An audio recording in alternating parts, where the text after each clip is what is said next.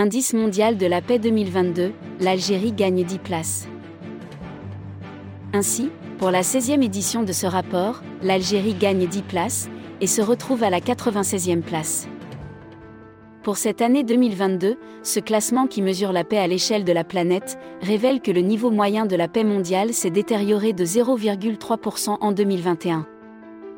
Il s'agit de la 11e détérioration de la paix au cours des 14 dernières années, avec 90 pays qui se sont améliorés et 71 qui se sont détériorés. L'Islande est à la tête de ce classement, suivi de la Nouvelle-Zélande, l'Irlande, le Danemark, l'Australie, le Portugal, la Slovénie, la République tchèque, Singapour et le Japon, qui referment le top 10 de ce classement. À la queue de ce classement pour la cinquième année consécutive, l'Afghanistan est le pays le moins pacifique, suivi du Yémen, de la Syrie, de la Russie et du Soudan du Sud. Il faut dire aussi qu'en raison du conflit en Ukraine, les deux belligérants de cette guerre sont deux des cinq pays qui ont connu les plus fortes détériorations pacifiques.